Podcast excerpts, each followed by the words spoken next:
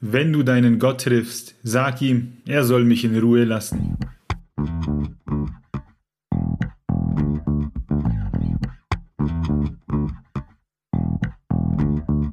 Herzlich willkommen zu Lesen und Lesen lassen, dem Bücher- und Schreibpodcast mit Martin und Maxe. Wir wünschen viel Spaß mit dieser Folge.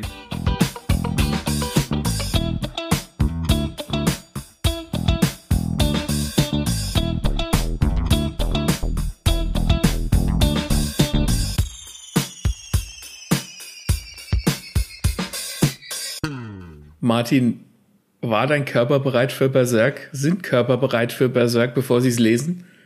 Ich dachte, ich bin bereit für Berserk und du empfiehlst mir da einen Action-Manga, wie es viele gibt. Dann aber trifft dich der Schlag so hart, da brauchst du eine Umarmung. Irgendwann kommt der Punkt bei Berserk, da brauchst du eine Umarmung. Ja, und du, und du liest das alleine für dich und du hoffst, dass jemand da ist, den du umarmen kannst und dem du erzählen kannst, was du gerade Schlimmes gesehen hast oder ja, gelesen hast. Und wenn dein, wenn dein Kopf dann abends im Bett nicht gestreichelt wird, dann schläfst du nicht ein. Nee, nicht mal deine Tränen bringen dich in den Schlaf. ja, genau.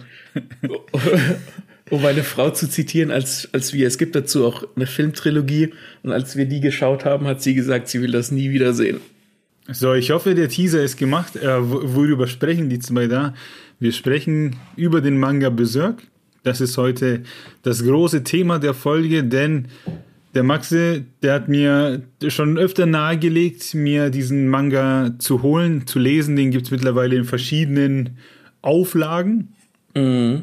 Und ja, ich habe nichts erwartet und habe mir dann nach und nach einfach mal alle Bände geholt und fand es so geil, ja, dass wir jetzt drüber sprechen müssen, weil da gibt es so viel zu sagen. Der Manga hat so viele Überraschungen parat. Der ja. füllt auf jeden Fall eine Folge. Ja, ja, vor allem ist es, ähm, also die Folge jetzt ist nicht irgendwie wie so eine große Rezi, so wie wir es halt sonst machen, sondern wir gehen da schon sehr viel tiefer rein, weil, weil gerade Berserk hat so viel Fleisch am Knochen, worüber du reden kannst, und so viel Thematiken und so viel Sachen, die du, auf die du achten kannst. Also der ist nicht umsonst sehr, wie sagt man dann im Deutschen, im Englischen sagt man influential. Also der war sehr nachhaltig. Einflussreich. Einflussreich. Ja. Der ist, der ist extrem einflussreich in, in Japan. Nicht nur für die Manga-Branche, auch für die Spielbranche, für alles im Prinzip. Also das Ding ist bei uns, es ist bei uns kein Geheimtipp. Das ist es nicht. Aber es ist ein, sehr, sehr einflussreich und da kann man, also da könnten wir Folgen über Folgen theoretisch mitfüllen, wollen das Ganze jetzt aber mal in einer Folge, in eine Folge pressen und da gibt's richtig, richtig geil viel ähm, zu erfahren. Richtig. Ähm, um euch abzuholen, gibt es jetzt erstmal eine kurze Zusammenfassung darüber, was in Berserk so abgeht, weil es gibt hier insgesamt 40 Bände. Ja. Und das brechen wir jetzt mal auf diese Podcast-Folge ein bisschen runter. Und zwar äh, ganz wichtig, Spoilerwarnung. Wir ja. erzählen ein bisschen viel, wir gehen tief in die Materie. Das heißt, ähm, wer das noch lesen möchte, der hört vielleicht erstmal nur die ersten 10 Minuten zu und dann nicht mehr. ja, ja, weil. Nach der Begrüßung dann ausmachen. Ja, ganz genau, weil da gibt es nämlich ein Event äh, und das ist schon. Das ist richtig fetter Spoiler. Ja. Also, in Berserk, da geht's brutal zu. Da fließt reichlich Blut und mit Misshandlungen wird nicht gespart. Wem das zu viel ist, wer sowas nicht mag, der sollte Obacht geben. Denn ja, Gewalt steht da an der Tagesordnung, sage ich mal. In Berserk begleiten wir den Krieger Guts. Bereits seine Geburt, die war nicht ohne. Ähm, das Elend begleitet ihn durchs ganze Leben. Er wird als Kind sexuell misshandelt, weil sein Ziehvater seinen Körper für Geld anbietet. Wut und Hass wachsen eben dadurch in ihm. Er wird seltener und er wird immer stärker, weil halt ja diese Wut in ihm auch immer größer wird und die spiegelt sich auch in seiner Art zu kämpfen wieder. Berserk hier ist dann der Name Programm. Irgendwann schließt er sich den Falken an, der Gatz, einer Söldnerbande, wo er dann zum ersten Mal sowas wie Kameraden findet und dann im Laufe der Geschichte auch die große Liebe. Der Anführer der Falken ist Griffith und zu Beginn schaut Guts noch so ein bisschen zu ihm auf. Doch so wie Guts lernen auch wir ihn hassen, weil er eben durch diesen Griffith alles verliert, seine Kameraden und eben seine Liebe. Und ja, Guts will Rache und um diese zu kriegen, muss er immer, immer stärker werden, immer stärkere Feinde besiegen. Ja, wir bewegen uns in einer Fantasy-Welt voller Dämonen, Geister und Götter. Ganz oben stehen die Gotthand. Das sind die fünf übelst krassesten, ja, Ficker, sage ich mal, ja. die, die auf dieser Welt bestimmen, was abgeht. Und das sind sozusagen jetzt mal die Basics, die man wissen muss, um dieser Folge folgen zu können. Maxe, was gibt's noch so zusammenfassend zu sagen über Berserk? Wenn ich Guts in einem Satz beschreiben müsste, würde ich sagen, ein Mann, der zu wütend ist zum Sterben. Das trifft ziemlich gut, denn es ist wirklich in vielen Szenen dieser Rachegedanke, dass er noch was vorhat, dass er jetzt nicht sterben kann. Ja, äh, was, was wichtig ist zu sagen, dass diese Geschichte absolut und überhaupt gar keine Rachegeschichte ist. Also sie ist es natürlich schon und sie fängt auch damit an. Ähm, da kommen wir später dann nochmal drauf zu sprechen, wenn wir über Guts, über die Hauptfigur im, im Detail sprechen. Aber ähm, die Rache ist tatsächlich nur so, keine Ahnung, das sind die Räder, auf dem, dem das Auto fährt. Das ist, da gibt's so viel mehr, das auf Rache zu, zu kondensieren oder runterzukochen, das würde dem überhaupt nicht gerecht werden. Ja, über, die Geburt von Guts sprechen wir gleich auch noch. Nee, zum Inhalt passt es. Da kann ich, muss ich, brauche ich gar nichts zu sagen. Hast du ja. sehr gut zusammengefasst. Zur Rache will ich noch sagen, ich sag's mal so, die Rache ist ja so, so ein bisschen der rote Faden, aber auf dem Weg dahin passiert sehr viel. Da passieren sehr viele Kämpfe, sehr viele Abenteuer. Wir lernen sehr viele Figuren kennen und man lernt auch diese Welt immer ein bisschen mehr kennen, wo man sich auch ein bisschen drin verlieren kann. Vor allem in den einzelnen Bildern kann man sich verlieren. Oh und oh ja.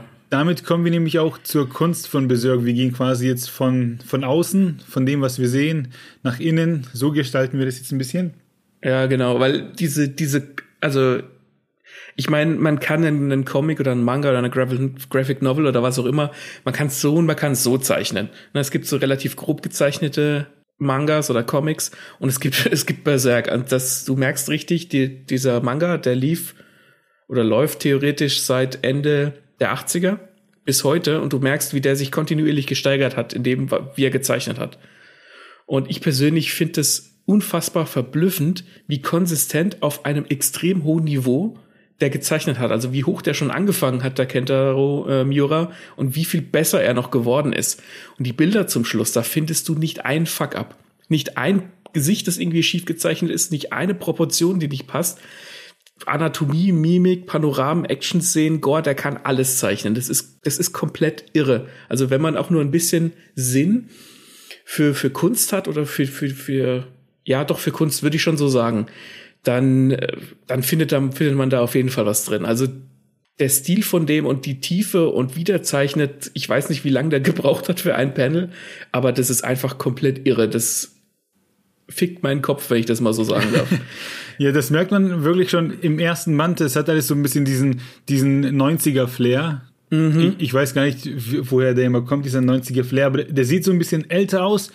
Aber diese Linien und so, die sind alle so klar, da sitzt jeder Handgriff mhm. und Berserk hat, Mangas sind ja zu 99 Prozent immer schwarz-weiß, aber Berserk hat so ein Schwarz, das habe ich noch nie erlebt. Ne? Irgendwie, ja. der, der könnte dir eine schwarze Wand malen, eine komplett schwarze Wand und einen Schatten, der auf diese Wand fällt und du würdest trotzdem noch beides irgendwie was schon unterscheiden können. So, ah, hier ist Schatten und da ist Wand so gut ist es. Also, ich weiß nicht, diese, diese Kontraste da drin, ähm, hervorragend. Ja, ja. Ich bin ein großer Fan dieser Kunst. Und ja, ich, ich habe das gesehen und mir kam so vor, so, man, als würde er für jede einzelne Seiten Stunden, einzelne Seite mhm, Stunden brauchen. Mhm. Ähm, ja, so, so gut gezeichnet ist das. Und ich, also mich hätte tatsächlich mal interessiert, wie lange für so, für so ein Panel gebraucht hat. Vielleicht kann man das mal recherchieren. Aber das, das ist eben, da ist wirklich jedes Panel teilweise so ein kleines Kunstwerk. Und auch wenn du manchmal so, so doppelseitige ähm, große Bilder hast, wo dann der Gatz mit seinem Riesenschwert in, in irgendwelche Leute reinhackt, dann ist auch dieser Gore und was da passiert, da kannst du so viel Kleinigkeiten drauf entdecken. Und das hat er, also äh, der Mangaka hat auch angegeben, dass er ähm, also als ähm, Inspiration hat er angegeben Hieronymus Bosch und den kennt man am ehesten, den Zeichner ähm, oder Maler von seiner von seiner Darstellung der neuen Höllenkreise von äh, Dantes äh, göttlicher Komödie. Und der hat, und Hieronymus Bosch hat, wenn man die Bilder sieht, der hat auch immer so ganz viele kleinteilige Sachen und du kannst ganz viel verrückte Sachen darauf entdecken und das hat er irgendwie adaptiert in dem Manga und das ist einfach komplett irre. Das ist, da, all, all, man kann diesen Manga alleine schon für die Bilder theoretisch lesen. Ja, was man wissen sollte, wenn man Berserk in die Hand nimmt, es gibt sehr viel Krieg in Berserk, sehr mhm. viele Schlachten und sehr viele Doppelseiten, auf denen man sieht, wie sich berittene Truppen angreifen und das ist nicht so, dass die Leute im Hintergrund einfach kleiner werden und verschwimmen und man soll quasi interpretieren, so ja, die Schlacht geht da hinten weiter, sondern du siehst jeden einzelnen Soldaten, wie er gerade kämpft. Das ja. heißt, du kannst ja wirklich das ganze Bild abscannen, das ist so verrückt, das glaubt man äh, gar nicht. Da kannst du dir wirklich je, jedes einzelne Gesicht anschauen, äh, links und rechts überall ein bisschen was nachgucken, wer gerade wie zuschlägt. Das ist äh, saukrass. Ja, ich weiß auch nicht, wie man das zeichnet. Das ist also das ist, ja, da habe ich keine Worte für. nee, ähm, und so ist es dann eben auch auf Doppelseiten, wenn, wie du schon gemeint hast, wenn irgendwelche Gore-Szenen sind und da ist der Guts und er schlägt mit seinem Riesenschwert zu und trifft den Gegner, dann sieht es auch immer so aus, als würde er den Hieb gerade noch ausführen. Mhm. Also irgendwie bewegen sich die Bilder dann doch, weil der das Blut irgendwie so komisch spritzen lässt und so, das sieht nicht alles aus wie, so jetzt ist eben der Schlag passiert und das ist das Ergebnis, sondern wir sind mittendrin. So wirkt das. Ja, man, man fühlt das Gewicht des Schwertes, das er benutzt. Ja, das trifft ziemlich gut, weil dieses Schwert, das ist riesig. Kommen ja. wir auch gleich dazu oder halt später, ähm, wieso das so groß ist. Gibt es denn eigentlich ein Panel oder Bild, das dir besonders im Kopf geblieben ist von den vielen? Ja, gibt es ein paar. Da gibt es ja äh, wie schon anfangs diese Godhand, die wir angesprochen haben, diese Bosse. Mhm. Und die werden über so ein Ei herbeigerufen. Und das ist ein Ei, das hat, ja, das hat, das hat Elemente eines menschlichen Gesichts. Also irgendwo mhm. ist eine Nase, dann sind da Augen, dann ist der Mund und das sieht einfach eklig aus. Ja. Weil man es auf so einem Ei nicht erwartet. Und ähm, das fand ich komisch, das war ein Gegenstand in dieser Welt, den fand ich interessant. Und wenn man das zum ersten Mal sieht, dachte ich mir, okay, ähm, was ist das? Und im ersten Band schon wird man übelst getriggert, wenn man sich denkt, ah, okay, da muss irgendwas in diesem Buch passiert sein. Und zwar, nee, das ist glaube ich im zweiten Band, da trifft der Guts auf den Griffith und der Guts schreit, man sieht dieser Figur an, dass sie wütend ist, schreit den Namen Griffith. Und da merkt man sofort so, ah, die beiden haben irgendeine Connection, irgendwas muss da vorgefallen sein mhm. und das hatte keinen positiven Ausgang. Mhm. Und kurz darauf gibt es dann ähm, keine Doppelseite, aber eben zwei Seiten mit nur wenig Panels. Und dann sagt der Griffith, Guts sei keine nennenswerte Existenz. Und daraufhin ist der Guts so wütend, also man muss wissen, vorher hat der Guts gekämpft und ist ziemlich am Ende, also der kann sich kaum noch rühren. Aber dieser Satz regt ihn so dermaßen auf, dass er sich trotzdem nochmal zusammenreißt und aufsteht und dann gibt es da ein großes Bild, wo der Guts steht und er sieht einfach nur aus wie ein Zombie. Seine Arme hängen runter, aber ums Verrecken merkt man, dass er diesen Griffith angreifen möchte. Mhm. Und da habe ich mich gefragt, was muss da los sein, dass der sich so aufrafft, irgendwie, ja, um es dem zu zeigen.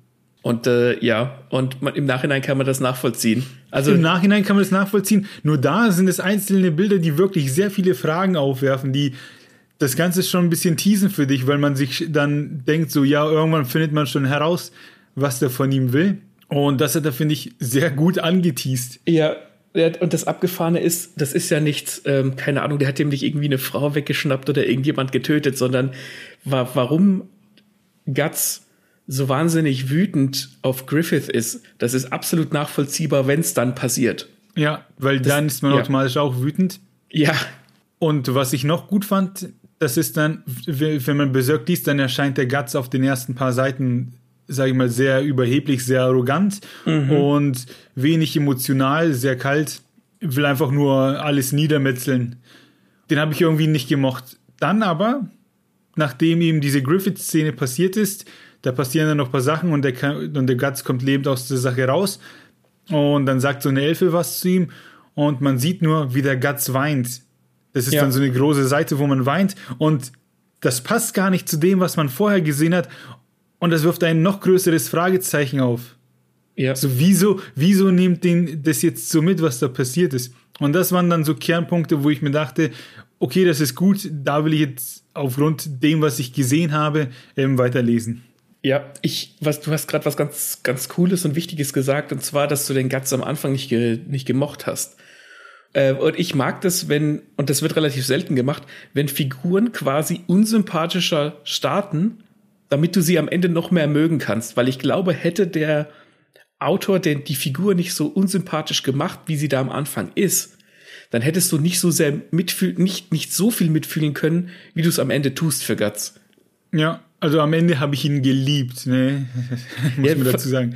Von außen sieht er aus wie einfach nur ein, ein wütender Typ mit einem richtig fetten Schwert, aber der, das ist eine Figur, wie du sie nicht, nicht nochmal findest. Ja, gab es bei dir ein Bild, wo du sagst, richtig geil? Also für mich gibt es tatsächlich ein Bild, aber das ist im Vergleich zu was sonst so in diesem Manga passiert, äh, was Schönes. Und es gibt viele schöne Bilder, das darf man nicht, darf man nicht, ähm, äh, nicht vergessen. Gat, äh, ähm, Berserk hat viele schöne Bilder. Und zwar kämpfen die später dann, das ist aus einem späteren Band, gegen den Anführer eines anderes, anderen Volkes. Die sind so ein bisschen, äh, so, ja, wie soll ich sagen, so arabisch angelehnt, würde ich jetzt mal sagen. Arabisch-indisch. Ja. Und, und diesen Anführer der Kushan heißen die, den, den besiegen die dann und der verwandelt sich in wie so eine Art riesigen Baum. Und da gibt's eine Doppelseite, die schlägst du auf und dann siehst du im Vordergrund so einen Farmer, der halt gerade so einen Flug übers Feld schiebt. Und im Hintergrund siehst du diesen Baum, der einfach nur weiß ist und ganz viele Äste hat und bis in den Himmel ragt, wo sich die Wolken dann so drumherum drehen. Und das war so dieser Moment, wo ich dachte, fuck, geil, das würde ich mir sofort als Bild an die Wand hängen. Nee komplett geil. Keine Action, gar nichts, sondern einfach nur dieses Bild, das, wenn du das in Öl malen würdest, würde das einfach hervorragend ausschauen. Ja, ja, das, das habe ich auch. Ich, ich weiß nicht, warum das ist so. Es ist kein Omen, ähm, aber es ist, ich weiß nicht, das, das Bild ist so ultra atmosphärisch. Ja. Das, ich weiß nicht, was es ausdrückt, aber ähm, ich habe gesehen, okay, es, es, ist, es sieht schön aus, ist aber auch auf keinen Fall positiv. Das ist so ein richtig geiler Kontrast. Ja, das, das stimmt. Und ähm, im, im Februar kam doch auch das Videospiel Elden Ring raus. Und die, äh, da kommen wir jetzt später noch drauf. Ähm, die, die äh, Spielefirma, die Elden Ring macht, hat auch die Dark Souls Spiele gemacht und ähm, Demon Souls und äh, das fällt mir das dritte gar nicht ein. Auf jeden Fall sind die sehr, sehr, sehr, sehr, sehr stark inspiriert von Berserk. Das merkt man auch. Und das erste, was ich in dem Trailer damals gesehen habe, war so ein großer weißer Baum und ich wusste sofort, hm. was die als Vorlage genommen haben. Hat, fand ich sofort geil. Die Kunst, ja, die Kunst ist sehr blutig in Berserk. Und manchmal fragt sie, fragt man sich vielleicht, braucht's das? Ja? Deswegen frage ich dich, braucht's diesen Gore in Berserk? gleich mal vorweg, ich kann verstehen, wenn jemand Gore und, und Gewalt und sowas überhaupt nicht mag. Kann ich komplett verstehen. Ich persönlich betrachte Gewalt immer so ein bisschen als Stilmittel. Also Gewalt der Gewalt wegen, wie jetzt in so einem Splatterfilm, das kann ich mal ganz lustig finden, aber Gewalt zur Selbstverherrlichung finde ich generell blöd, gefällt mir nicht. Aber wenn ich so irgendwie so eine Gewaltspitze setze, wenn, wenn Sachen auf einmal plötzlich ganz kurz völlig gewalttätig ausarten, obwohl das bisher nicht der Fall war, finde ich komplett geil, weil dann hast du nämlich so die, die, die Aufmerksamkeit des Lesers oder des Zuschauers. Und diese Gewalt zum Selbstzweck, das ist so ein bisschen in Berserker, das klingt ähnlich wie Berserk. Ähm, das ist dieser Comic mit Keanu Reeves. Gibt's auch eine Rezi von uns. Da ist es am Anfang so ein bisschen so. Da ist es so gewaltsam, weil es gewaltsam sein muss, weil der Typ halt übel krass ist. Und in Berserk ist das aber nicht so. Also das wirkt am Anfang ein bisschen so, als, als wäre es auch so, aber du lernst relativ schnell, dass diese Welt ziemlich beschissen ist. Und wenn du nicht gewalttätig bist und die Welt zerhackst, sagt die Welt dich.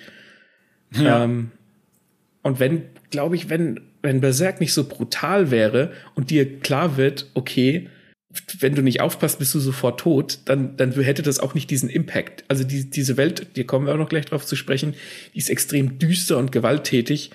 Und da muss, da ist so viel Scheiße fressen am Alltag. Da muss das einfach sein. Das gehört zum Gefühl dazu, finde ich. Gehört zum guten Ton in der Welt von Berserk. Ja, irgendwie schon. Also es gibt sehr, sehr viel Gewalt und sehr, sehr viel Gore und sehr, sehr viel umherfliegende Augen und, und was nicht alles. Aber das gehört zur, zur DNS von Berserk dazu. Es ja. ginge nicht anders. Es geht nicht anders. Ja, das ist, wenn man das anfängt zu lesen, dann sieht man, oh, da kommt Guts, die Einmann-Armee, der mhm. da gleich am Anfang mehrere Ritter auseinander nimmt und immer schneller, immer härter und immer cleverer. Dann hat er plötzlich noch eine Kanone im Arm, die er dann im letzten Moment noch einsetzen kann und die Dämonen zerschießt. Das wirkt alles so ein bisschen Hollywood-mäßig. Ist auch trotzdem sehr cool, muss ja nicht automatisch äh, deswegen schlecht sein. Aber da gibt es noch eine ganz andere Art von Gewalt und das ist diese psychische Gewalt, die auf dich ausgeübt wird in Gewalt, in Berserk. Da haben wir schon angedeutet, dass es da sowohl so eine Schlüsselszene gibt, die richtig heftig ist. Und ja, Berserk lebt auch so ein bisschen von der Angst, die man dann als Leser hat, mhm. weil man den Guts und eine andere Figur, auf die wir dann zu sprechen kommen, man fürchtet sich einfach um die. Ja. Und man hat nonstop Unsicherheit. Und ja, der, der, der Zeichner, der greift dann nicht nur die Monster an oder lässt Guts die Monster angreifen, sondern greift wirklich die Psyche des Lesers an. Und das ist eine Form der Gewalt, weil es halt auch wirklich sehr viele Vergewaltigungen in dem Buch gibt von irgendwelchen übergroßen Menschen oder Monstern, die sich einfach jede Frau schnappen und ja, sozusagen jeden killen können, ohne mit der Wimper zu zucken. Und man ist, man ist quasi vor nichts sicher. Ja, das hast du ziemlich gut zusammengefasst. Und ich, ich frag dich, wann war das letzte Mal bei einem Buch, bei einem Film, bei irgendeiner Geschichte, war das so, dass du wirklich Schiss um die Figuren hattest? Weil die haben halt meistens irgendwie einen Plot-Armor. Also die, die können nicht sterben, weil's, weil die Geschichte die noch braucht. Aber dieses Gefühl hast du bei Berserk nicht. Das ist ohne doppelten Boden. Da könnte ja. In jedem Kapitel jeder sterben. Der einzige, der bei Berserk ein bisschen Plot-Armor hat, ist der Guts aber der ist von Anfang an so aufgebaut, dass du ihm glaubst, dass er das jetzt überlebt. Wenn Guts sterben würde, würde ich es nicht glauben. Nee, das, das war, ja. das, das war beim Lesen so, ich wusste, ich wusste immer, dass er aus der Situation rauskommt, weil er muss. Ähm, vielleicht nicht unbedingt, weil er es kann, weil oftmals äh, gab es Gegner, da, hat, da ist er unterlegen. Aber wenn er gestorben wäre, gut, dann wäre die Story vielleicht vorbei gewesen, aber ich wahrscheinlich hätte es der Figur nicht abgenommen. Nee. So, nee, der ist nicht so drauf, dass er in dem Moment stirbt. Der, der Guts ist eine Figur, die stirbt dann, wenn sie sterben will und dann, wenn sie ihre Scheißaufgabe erledigt hat. Und nicht, ja. wenn das Buch das will oder wenn irgendein Gegner das will. Der ist diese, diese Aussage zu wütend zum Sterben trifft halt einfach zu. Ja, und ich, ich lese derzeit Promised Neverland. Kleiner Spoiler, oder vielleicht sogar großer Spoiler für die, die es noch nicht kennen. Da gibt es auf jeden Fall eine Hauptfigur, die heißt Emma und die, das ist ein Mädchen und die kämpfen da so gegen Monster, mal mhm. abgekürzt. Und dann gibt es ein Monster, das greift die Emma an und trifft die ziemlich heftig und es sieht so aus, als wäre jetzt Emma tot. Und das ist so ein Ding, wo ich sofort wusste, nee, die ist nicht tot, die wird halt gerettet von den anderen, ja. weil das halt übelst Plot-Armor ist, weil das Mädel wird für die Geschichte gebraucht. Ja. Und dann kam es auch gleich zwei Seiten weiter, so, oh, man konnte sie behandeln. Sowas findet man in Berserk nicht. Anderen, anderen Figuren geht's da nicht so gut. Also das Buch macht nicht Halt vor irgendwelchen Prinzipien oder was weiß ich, sondern wer sterben muss, wird sterben. Das, das trifft's, ja, das trifft's ziemlich gut. Und um nochmal kurz auf Guts zurückzukommen, der wird auch im Verlauf der Geschichte immer ähm, mit, mit, also der kriegt immer mehr Narben. Das, das merkst du auch. Am Anfang ist er halt relativ, ne, haben wir ja schon gesagt, er hat einen, hat einen Arm, den er verloren hat. Er hat ein Auge, das er verloren hat. Und der, der wird so oft verletzt, dass der irgendwann auch später dann so wie so, äh, ja, Narben überall im Gesicht hat. Also jetzt nicht entstellt oder so, sondern halt nur so, so kleine Kampfnarben und sowas, wo du einfach merkst, der, der, der wird immer mehr zugerichtet. Ja. Ja. Also der muss schon ziemlich scheiße fressen, äh, stirbt halt nicht. Aber nicht, weil der Autor es nicht will, sondern weil Guts nicht will. Und das geht ja sogar so weit, dass Guts nicht nur Gewalt gegen äh, Feinde ausübt, sondern der Autor lässt sich lässt den Guts ja sogar sich selbst verstümmeln, um voranzukommen, so dass er sich in einer Szene einen Arm abhackt. Und das ist jetzt das Psychische, was ich meine, weil er hackt sich diesen Arm ab, muss sich selbst Schaden zufügen, erreicht sein Ziel, aber trotzdem nicht. Das heißt, er macht doppelten Verlust. Ja. Und man kann einfach nur zuschauen und glaubt nicht, was man da sieht. Ja. Das ist eine Form der Gewalt, die habe ich in keinem Comic, in keinem Manga, in keinem Buch bisher so gelesen. In Thrillern liest man halt immer so, sage ich mal, von so den Abgründen von Menschen. Irgendjemand wird umgebracht, irgendeine Frau wird vergewaltigt, irgendein Kind wird irgendwo gefangen gehalten und dann ermittelt ein Polizist und man irgendwann ist man abgestumpft gegen diese Geschichten. Mhm. Man fragt sich so, wer ist dieser Killer? Äh, wie kommen sie ihn auf die, Schli auf die Schliche? Und in Berserk sind das quasi dieselben Themen, nur ganz anders verpackt. Die wurden in diese Welt gelegt, als wäre es die Tagesordnung und nicht als würde es was Besonderes. Und das mhm. macht das Ganze so schlimm. Weil du jederzeit damit rechnest, dass sowas passieren könnte. Ja, äh, plus das, wo, wo, wo ähm, Gatz sich den, sich von seinem Arm trennen muss, um es mal vorsichtig auszudrücken, das ist, das ist ja innerhalb einer, eines Geschehnisses, was, dass, dass du an und für sich ja schon nicht glauben kannst. Und du hast, das geht ein paar Kapitel lang, und während diese Eklipse, nennt sich das, passiert, haben, sind andere, hast du schon andere sterben sehen, die, die du kapitellang und bücherlang begleitet hast. Und diese Eklipse beruht auch auf etwas, das, das du nicht glauben kannst. Der Ausgang, wie das passiert, das glaubst du nicht. Das kannst, du kannst sagen, das geht nicht, das, das kann nicht passieren. Und dann passiert Scheiße auf Scheiße auf Scheiße auf Scheiße ja. und keiner gewinnt, bis auf einer. Genau. Wo passiert diese Scheiße? äh, gehen wir mal ein bisschen in die Welt rein. Berserk, stark ans europäische Mittelalter angelehnt. Ja, gibt viele Könige, gibt Ritter, Burgen. Also es ist nicht so dieses japanische Samurai-Ding, sondern wirklich, wie man es von uns kennt. Von uns in Anführungsstrichen. Mhm. Ja, befindet sich äh, Genre ganz klar Fantasy. Also du hast es jetzt eben schon gesagt, das spielt in, in europäischen Gefilden, im europäischen Mittelalter. Also nicht im tatsächlichen europäischen Mittelalter, sondern daran angelehnt. Und ich finde, das macht Berserk auch hm, leicht zugänglich für Leute, die mit Manga nicht, nicht, nicht warm werden oder noch nichts in der Hand gehabt haben. Also das ist dahingehend sehr, ja, sehr zugänglich.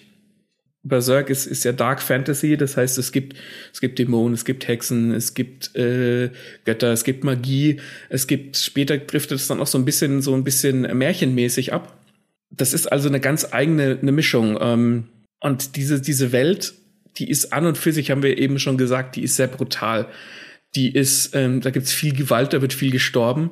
Äh, Menschen beten zu falschen Göttern, ähm, Dämonen malträtieren die Leute teilweise. Es gibt diese Godhand, die so aus fünf bösen Göttern besteht, sag ich jetzt mal. Und was ich ganz, ganz witzig finde, und da greife ich jetzt in der Story ein bisschen vor, so düster und dreckig Berserk auch ist, und dieser Griffith, dieser Bösewicht, der wünscht sich in der Geschichte ein eigenes Königreich, dass er halt der quasi der, der König seines eigenen Reiches ist. Und wenn er das dann später tatsächlich erreicht, Spoiler, dann ist dieses Königreich gar nicht so brutal. Das steht nämlich im Kontrast zu den ganzen Bösartigkeiten, die, die da passieren. Und den Leuten da geht's eigentlich an und für sich ziemlich gut. Was ich einen ziemlich cleveren Twist fand. Also, dass da nicht irgendwie so eine, so eine Schreckensherrschaft hat, sondern das Königreich von dem ist eigentlich ziemlich nice, da drin zu leben. Wie das entsteht, das, ja, das erfahrt ihr. Erfahren das die Leute von uns nicht. Ich glaube, das müssen sie selbst nachlesen. Das, das, das jemandem vorwegzunehmen, ich, ich, würde, ich würde jemanden eine Erfahrung berauben, die er nie wieder haben könnte. Ja, genau. Das muss ähm, man selbst erlebt haben. Ja. Aber insgesamt wirkt die Welt doch sehr schön. Ich sag mal schön in ihrer Grausamkeit, aber auch schön mhm. in wirklich in Wäldern und Bäume, wie der die alle zeichnet. Später trifft man auch irgendwann eine Hexe in so einem riesengroßen Baumhaus und so, wie es alles gezeichnet ist.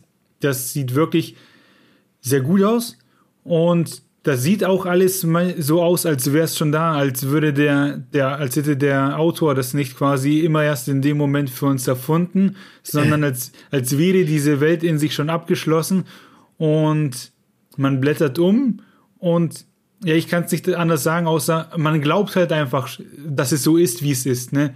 Weil ja. oftmals ähm, weiß nicht, wenn man Bücher liest oder so und dann kommen die Leute ins nächste Dorf und nächste Dorf, dann entwickelt sich so eine Routine und man weiß, oder man kann sich denken, ah, okay, jetzt wurde quasi der nächste Arc oder das nächste Kapitel gebraucht, deswegen wurde jetzt quasi dieses Dorf für dieses Kapitel mhm. erfunden. Das wirkt in Berserk, finde ich, nicht so. Ja, es, es wirkt tatsächlich, das hast du eben ziemlich, ziemlich gut gesagt, dass das, dass das gar nicht so wirkt, als hätte er das erfunden, sondern er hätte es nur abgezeichnet. Ja. Und das spricht auch für die Qualität, wie der zeichnet, als hätte er das irgendwo gesehen und würde das abmalen. Also, und auch das mit dem Märchenland, ähm, wenn man ein bisschen über den Autor recherchiert, hat äh, Kentaro Miura angegeben, dass er so Sachen als, ähm, als einflussreich äh, betitelt hat für sich wie Fist of the North Star, was extrem brutal ist. Hellraiser, Paul Verhoeven-Filme wie Robocop, die auch sehr brutal sind, und Disney-Filme. Und da kommt dann dieser Disney-Einfluss, wenn du dann Hexen hast und es ein bisschen mehr so in, in, in Märchen abdriftet.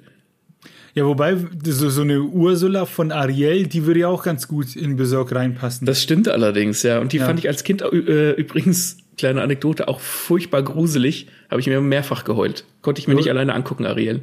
Oder der Captain Hook, da gibt's nämlich einen Piraten, der, da war ich auch schon stark erinnert an den. Stimmt, stimmt. Der hat auch ja. so ein so Dreispitz auf und sowas. Ja, ja. Also da, ja, wenn man so ein bisschen drüber nachdenkt, dann könnten es, sag ich mal, Parallelen sein, Inspiration oder vielleicht einfach nur glückliche Zufälle. Oder er hat einfach das, das Hübsche von Disney genommen, teilweise und hat es halt einfach pervertiert in was Böses. ja, würde ich dem zutrauen. Was man dazu jetzt auch sagen muss, bevor wir weitersprechen, der Autor ist letztes Jahr 2021, richtig, ist er gestorben. Ja. Mit 54 Jahren, ne? Ja, den hat es einfach ja, da hat irgendwas mit der Arterie, irgendeine Arterie ist dem quasi im Herz irgendwie geplatzt, hat kurze, kurz einfach hin, völlig überraschend, völlig spontan. Und 54, das ist kein Alter, also nee. da würde ich auch sagen, jung gestorben und die Geschichte ist noch nicht abgeschlossen. Ähm, der Manga ist nicht fertig geworden. Das heißt, das Ende ist mehr als offen, aber ja. nichtsdestotrotz ist es eine Story bis dahin, die man sich auf jeden Fall geben kann da so. werden sau viele Themen bearbeitet und ja, es ist wirklich schade. Einmal eben, dass er gestorben ist und einmal, dass die Geschichte nicht zu Ende gebracht werden konnte. Mal schauen, was die Zukunft bringt, ob da die Assistenten vielleicht das zu Ende führen. Ja, ich, ich hoffe. Also ich hoffe, dass der irgendwo seine Geschichte aufgeschrieben hat. Und der hat ja Assistenten gehabt, die vielleicht an seine Zeichenqualität zumindest herankommen. Und dass da, dass da halt noch was geht, dass die das zumindest irgendwie zu Ende führen können. Oder vielleicht haben wir irgendwie als Buch zu Ende führen. Ich habe keine Ahnung. Das, als der gestorben ist, äh, 2021, das ist tatsächlich auch so ein bisschen durch die Mainstream-Medien gegangen, weil der schon in seiner Sparte ziemlich bekannt war. Du hast eben die Themen von Berserk angesprochen. Also äh, wir, wir haben am Anfang gesagt, es ist hübsch gezeichnet, es gibt wahnsinnig viel Gore, es ist, hat auch psychische Gewalt. Und Berserk ist einfach so reichhaltig, das ist nicht irgendeine Action-Schlachtplatte mit irgendwie ganz gut geschriebenen Charakteren, sondern da werden ganz viele Themen im Verlauf dieser Geschichte abgehandelt. Auf die können wir gar nicht alle eingehen, aber wir haben uns jetzt mal drei rausgepickt, die so ein bisschen die stärker hervortreten, sage ich jetzt mal so. Für das ähm, erste würde ich sagen, müssen wir erklären, in Berserk gibt es so eine gewisse Anarchie, nicht Anarchie, Hierarchie mhm. der Kräfte. Und ganz oben, wie erwähnt, sind diese Godhand. Dann kommen drunter so ein bisschen so die Dämonen, sag ich mal, die eine Gefahr für den Menschen darstellen, dann Feen, Elfen etc. und dann gibt es auch noch die Menschen. Und genau. man, kann sich, man kann sich quasi den Gottent anschließen, man kann irgendwas Wichtiges, was einem wichtig ist, opfern, um dann eben zu einem, die habe ich vergessen, ähm, zu einem, wie, wie heißen sie, zu einem, na, zu einem Apostel zu werden. Ah, ja, ja, Apostel. Apostel genau. sind eben Untergebene dieser Gotthand. Da, ja. wenn man ein Apostel wird, wird man äh, zu einem Dämon, erlangt dadurch Riesenkräfte, verliert aber sozusagen seine Menschlichkeit, auch sein menschliches Aussehen. Mhm. Ja, in Berserk wird, sage ich mal, ziemlich viel geopfert, weil viele eben nach Reichtum streben. Unter anderem eben auch der Griffith, der sein, ja, sein Reich aufbauen möchte. Und wollen wir es sagen? Ja, bitte weghören.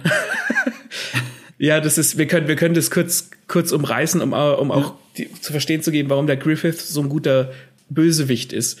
Wobei, das machen wir nachher, wenn wir über Griffith sprechen. Machen wir es nachher. Erklären es dann nochmal, was, was er tut. Ja, auf jeden Fall ähm, kann man eben in der Welt von Berserk Opfer dalassen an Götter, um eben aufzusteigen. Und das geschieht oftmals eben nicht aus Nächstenliebe, sondern aus, ja, ja aus Selbstsucht. Aus Selbstsucht, genau. Einfach nur, um sein Ziel zu erreichen, äh, um anderen zu schaden und dass es halt einem irgendwie selbst dadurch besser geht. Das machen dann meistens auch immer irgendwelche Könige, ne? denen ja. denen sowieso schon gut geht, sag ich mal, und die ihre Macht nicht abgeben wollen. Ja, ja, und diese Opfer gehen auch äh, weiter. Also es geht auch, da bleibt auch der Guts vor nicht, nicht verschont. Also wir haben ja eben schon gesagt, er hat auch seinen Arm geopfert, um vielleicht noch was reißen zu können. Und ähm, er opfert sich dann im, im, ja, so ab der Hälfte der Geschichte, wobei es nicht ganz die Hälfte, so ab dem zweiten nach dem ersten Drittel, ja, ungefähr um den Dreh, kümmert er sich auch um seine Kameradin Kiaska, auf die kommen wir auch noch gleich zu sprechen. Ähm, mhm. und, und, da opfert er im Prinzip sein eigenes Leben, weil er sich, weil er sein Leben nur ihr widmet. Also das ist auch so ein symbolisches Opfer, das er bringt. Ja, dann haben wir als Thema noch für uns aufgefasst Freundschaft gegen Einsamkeit, weil, wie gesagt, der Guts ist ja die Ein-Mann-Armee. Der zieht da allein durch die Wälder, ist ein Söldner und findet, sage ich mal, nur schwer Anschluss. Beziehungsweise er findet nicht schwer Anschluss, es interessiert ihn erstmal ja. auch keiner. Man lernt so seine Einsamkeit kennen, versteht vielleicht, wieso er alleine sein möchte. Aber spätestens, wenn er die Falken kennenlernt und dann auch schon älter ist, findet er Leute, die ihm vertrauen, die auch zu ihm aufsehen, die ihn quasi nicht nur als mörderischen Krieger betrachten, mhm. sondern als Freund. Und dann stellt man sich als Leser auch oftmals die Frage, ob es ihn, ob es dem Katz mit den Leuten, mit denen er jetzt rumhängt, ob es dem nicht besser geht, als wenn er alleine weiter umherzieht. Und diese Frage stellt er sich, glaube ich, auch in dem Buch. Oder halt in den Büchern. Ja, diese Frage stellt er sich und dann ist er das Problem, dass ihm diese Kameraden, mit denen er ja dann doch recht gut klarkommt, er trennt sich zwar dann von ihnen, er kommt mit ihnen ja aber trotzdem gut klar und die werden ihm halt entrissen. Und dann fühlt er sich ja in seiner ursprünglichen Isolation bestätigt, so ist es doch besser allein zu sein. Und dann im Verlauf der gesamten Geschichte bis zu dem Punkt, wo es dann, wo es dann nicht mehr weitergeht, weil der Autor gestorben ist, lernt er halt dann immer mehr, sich auf die anderen zu verlassen. Mhm. Er muss das quasi wieder lernen. Er hat es am Anfang gelernt, wird dann bestätigt, Einsamkeit ist besser und dann wird es, muss er es wieder lernen und du, du fühlst diese Entwicklung von Guts, dass er, dass er Freunde hat, auf die er sich verlassen kann und mich persönlich hat es dann gefreut. Da gibt's glaube ich, so einen Moment, da hat er gegen so, so äh, Krokodildämonen gekämpft an so einer, an so einer Küstenlinie. Da waren die in so einem Haus und da mhm. sitzt er danach am Strand, weil die Schirke, das ist so eine oder ich glaube, heißt sie im Deutschen Schielke, ich weiß gar nicht. Mit L, ja. Ja, ähm, die, die hat auch so einen Traum, den, die, die, die, den sie verfolgt und sie erzählt ihm davon und sie ist auch so ein bisschen verliebt in ihn, was nie so weiter ausgebaut wird.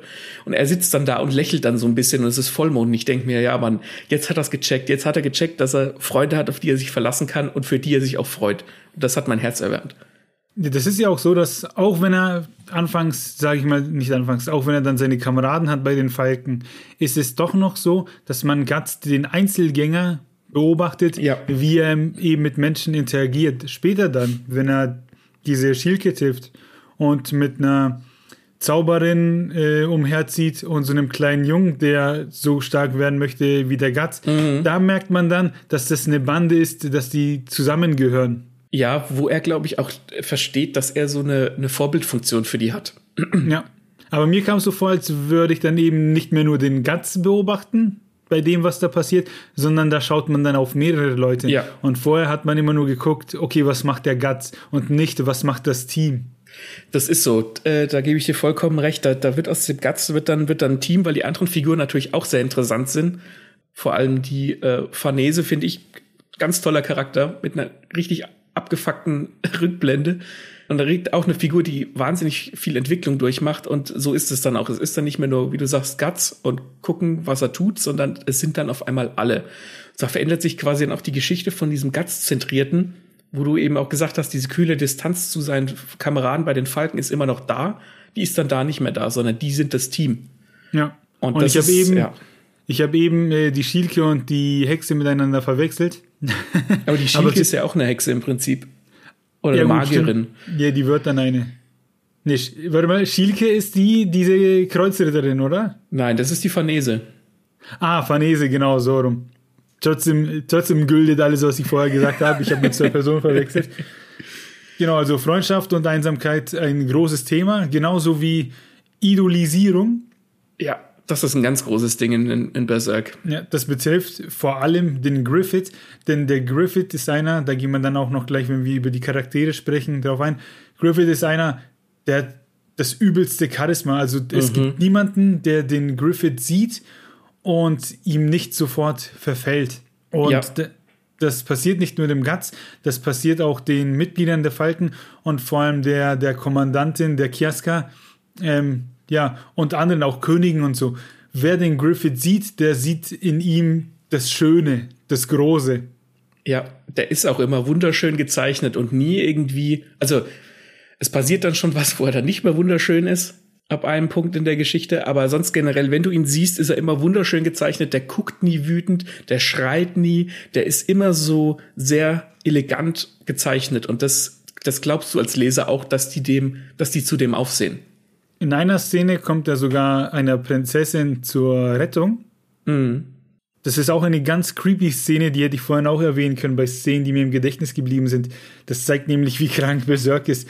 Und zwar gibt es einen König, äh, dessen Frau ist schon scheinbar länger her gestorben ja. und der hat nur noch seine Tochter und wie das so ist, ist sie sein Ein und Alles und die muss beschützt werden und kein Mann darf quasi an sie ran und dann stellt er so fest, okay, die hat sich so in den Griffith ein bisschen verguckt, weil es verguckt sich jeder in den Griffith und der möchte seine Tochter nicht hergeben und dann geht er eines Tages mal in ihr Schlafzimmer, der König, und ist plötzlich voll heiß auf seine eigene Tochter und betatscht mhm. sie dann auch und leckt ihr die Brust und so und die flippt halt logischerweise komplett aus.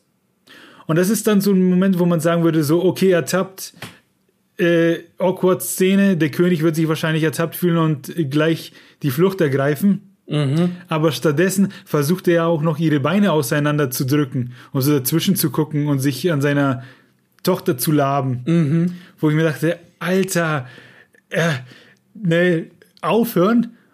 Und dann kommt Griffith und macht, dass es aufhört. ja. Also, ja, das ist Berserk. Das, ja, Berserk hört nicht auf, wenn du denkst, es hört auf. Berserk geht weiter und es geht immer weiter, es hört nicht auf. Aber habe ich das richtig in Erinnerung? Kommt dann Griffith oder haut sie mit einem Krug eins über den Schädel? Das weiß ich nicht mehr. Können wir aber trotzdem so stehen lassen. Das ich, weil der, der, der Griffith, der, sie verliebt sich ja dann auch heftig in den Griffith und das ist nicht ohne Grund. Aber das weiß ich jetzt aus dem Stegreif nicht. Aber das ist, kann man trotzdem so stehen lassen, dass ja. der Griffith dann, dann kommt. Kann sein, dass mich meine Erinnerung trügt, aber auf jeden Fall gibt es diese Szene, so wie ich sie beschrieben habe, tatsächlich. Und die, die Prinzessin verliebt sich daneben in den Griffith und der ist dann auch so ein bisschen ihr Anker. Die macht ja. dann auch nichts anderes mehr in der Geschichte, als über ihn zu reden äh, und hofft, dass sie ihn wieder trifft. Da gibt's noch eine, in dem Zusammenhang mit dieser Prinzessin gibt's auch noch eine Szene, wo, wo Berserk auch, die auch absolut eine runterhaut.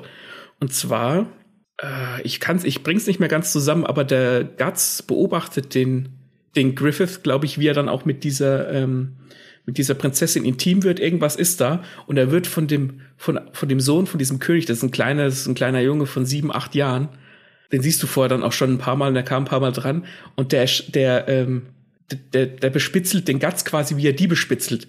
Und das geht nicht aus so von wegen, ähm, der Guts erschreckt sich und es ist komisch und awkward, sondern der rammt ihm das Schwert durch den Bauch, weil er halt, weil das halt einfach seine, seine Intuition ist. Und dann schlitzt er halt einfach dieses Kind auf und äh, du sitzt da und denkst dir, das kann, hat er, das kann er doch jetzt nicht, das ist mhm. doch ein Kind. Und das, er wollte das ja gar nicht, das ist ja nur eine, äh, eine, eine Kurzschlussreaktion. Und Berserk macht nicht Stopp, da werden auch Kinder getötet. Ich hoffe, wir haben ja. zu Beginn der Folge ausreichend darauf hingewiesen, ähm, dass Berserk schlimm ist, weil ja, Szenen sind manchmal heftig, manchmal oft und halt, wie man hört, auch äh, sehr, sehr, sehr heftig. Aber dieser Griffith oder eben diese Idolisierung, ne, dieses Ich möchte dem, der über mir steht, helfen, weil ich an das glaube, mhm. was er vorhat, das treibt die Leute, ohne nachzudenken, das zu tun, was sie da eben in dem Buch tun, weil sie es in dem Moment einfach für richtig halten, weil sie dem Griffith helfen möchten. Ja, ja und diese Idolisierung geht ja auch noch weiter. Es gibt dann später einen, einen Arc, der äh, heißt, der Bösewicht ist dann auch so ein Priester, also der ist tatsächlich ein richtiger religiöser Priester, aber auch ein Apostel von der Gotthand, der heißt Mosgus und da geht's eben auch um diese Idolisierung, wie der halt dann die Massen religiös quasi aufwiegelt, sozusagen. Die, die, da gibt's ja noch so ein Flüchtlings, Flüchtlingscamp vor seinem Turm und sowas. Und die schauen halt alle zu dem auf, weil die hoffen, dadurch einfach ein besseres Leben zu erfahren. Und der macht dann auch ganz, ganz schlimme und böse Sachen. Und der wiederum idolisiert ja auch die Gotthand, die so über wieder oben drüber stehen. Also diese Idolisierung, die geht immer noch eine Ebene weiter.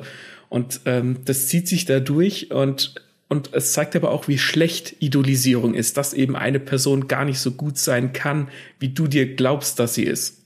Punkt. Jawohl. also ich habe es ich hab's am Anfang der, der Sektion ja schon gesagt, es gibt noch andere Themen in Berserk, die, die, auf die wir nicht eingehen können, sowas wie Traumaverarbeitung, ganz großes Thema, äh, Menschsein, Macht gegen Stärke, Existenzialismus, da gibt's so viel drin zu finden. Ja. Lest Berserk, das ist also lest es. Vor allem Traumaverarbeitung ist wirklich ein großes Thema, ja. weil wir gleich, gleich kommen wir jetzt nämlich zu den einzelnen Figuren. Wir fangen auch gleich mit dem Guts an und analysieren ihn ein bisschen. Und nicht nur der Guts hat sein Trauma. Ich würde dafür, dass der Maxi gleich nochmal beschreibt, wie er denn zur Welt gekommen ist. Oh ja. Aber auch der Griffith, der aus armen Verhältnissen kommt, der sozusagen Scheiße gefressen hat, wie auch die Kiaska, die Kommandantin, die es in der Kindheit auch nicht leicht hatte. Die haben alle Probleme in dieser Welt und sie sind so ja so ein bisschen die Produkte ihrer Gesellschaft. Ja. Und die haben alle was ja. zu verarbeiten. Dann kommen wir zum Guts, der, mhm. der Mann auf dem Cover von Berserk. Maxi, wie, wie ist Guts zur Welt gekommen? Das ist, das werde ich, glaube ich, in meinem Leben nie vergessen, weil du das auch, weil das auch so gut gezeichnet ist und so dargestellt ist, ähm, dass, dass ja. dieses Bild einfach im, im Kopf hängen bleibt, weil es auch so eine Doppelseite ist. In einer Folge haben wir es sogar schon mal erwähnt. Wer gut aufgepasst hat, weiß, was kommt. Und zwar ist es so, dass Guts geboren wird, indem er aus seiner gehängten Mutter rausfällt. Also seine Mutter hängt am Baum und er fällt halt einfach unten raus mit der Nabelschnur dran und allem und da sind halt Söldner, die ihn dann aufnehmen, aber da sind halt ist halt einfach ein Baum mit gehängten Leuten und er plumpst aus seiner toten Mutter raus in eine Pfütze. In eine Pfütze. Vielleicht ist es auch die Pfütze von dem, was da noch so mit rauskommt. Aber das ja, ist das schon, das ist schon ziemlich, ziemlich heftig und ziemlich, das ist so der Punkt, die Geburt dieser Figur und die ist schon so abgefuckt. Ja. Und das ist noch eine Untertreibung, dass du sofort weißt, okay, ich bin hier auf einem Ritt, das hört nicht auf. Unter keinem guten Stern ist er geboren ja. und seine Jugend wird nicht einfacher, weil er ja dann gefunden wird von so eine Söldnertruppe ist es, ne? Ja, ja, genau. Dann, genau, genau, er wird von dieser Söldnertruppe aufgenommen und man lernt auch schnell, warum er immer dann später auch mit diesem riesigen Schwert rumrennt. Ja. Ja, man lernt, wie er mit diesem Schwert rumrennt und zwar ist es so, dass er als Kind also vier, fünf Jahren, quasi immer mit erwachsenen Schwertern hat kämpfen müssen, die viel zu groß für ihn waren. Das heißt, er ist damit quasi, er hat das mit der, mit, mit der Flasche, mit der Milchflasche bekommen und das bleibt ihm auch erhalten, weswegen er so ein fettes Riesenschwert hat, das so groß ist wie er. Womit er auch am besten kämpfen kann. Das heißt, es ist nicht nur dazu da, um cool auszusehen und wuchtig zu sein, das ist begründet in, in seinem Character Arc, in seiner Vergangenheit und das finde ich ganz großartig. Ja, es kommt relativ schnell heraus. Also wir lesen ja Band 1, was wir schon gesagt haben, da ist er wütend, schlägt um sich, schlägt alles kurz und klein. Sein Leitmotiv ist äh, Hass auf alle seine Feinde. Und man fragt sich natürlich, wo das herkommt. Und das lernen wir dann auch. Denn irgendwann kommt es so weit, dass eines Abends der Ziehvater sich dafür bezahlen lässt, dass so ein großer Kraftprotz ins Zelt von Guts darf. Ja. Und was darin passiert, äh, ja, äh, unaussprechlich, der wird ja dann sexuell misshandelt von ihm, mhm. von diesem anderen großen Krieger. Und das ist natürlich ein Riesenschock für ein Kind, ein Riesentrauma, dass der Gatz dann für sich auch alleine ja, damit klarkommen muss. Und das geht dann so weit, dass er schon in seiner Kindheit dann seinen Ziehvater tötet. Ja. Und dann ja alleine weiterreist, sage ich mal. Und da passiert so viel Scheiße in dem seiner Kindheit und Jugend, dass wenn man dann an Band 1 zurückdenkt und überlegt, wie der drauf war, ich habe dem sofort verziehen. Ja. Ich so. habe sofort gesagt, alles, was er tut, alles, was da passiert, macht damit recht. Weil was da mit dem passiert in jungen Jahren, das ist so heftig, das wünscht man keinem. Ja, und das Schlimmste kommt ja dann erst noch. und das Schlimmste kommt dann auch erst noch, ja, sage ich mal, im Alter. Aber so für den Moment, wo ne, diese, diese Rückblende mit der Misshandlung und so, das, das kommt ja dann in Band 3 oder 4.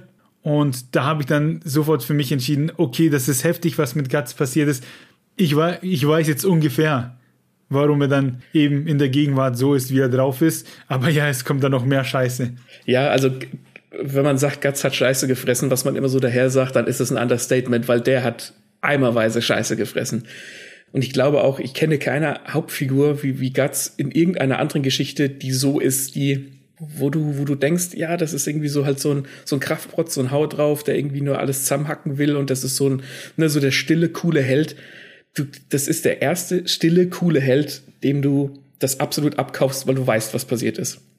Ja, wir haben ja auch schon ein bisschen umrissen, dass er eine Charakterwandlung durchmacht. Das ist eine sehr glaubwürdige mhm. und eine sehr schöne, weil er ihm einmal eben dieser Einzelgänger ist, dann verliebt er sich, dann findet er Kameraden, kühle Distanz zu den Kameraden, dann später Freunde und auch so ein bisschen mentormäßig ist er dann unterwegs für diesen Easy Deer. Nee, für den Isidro.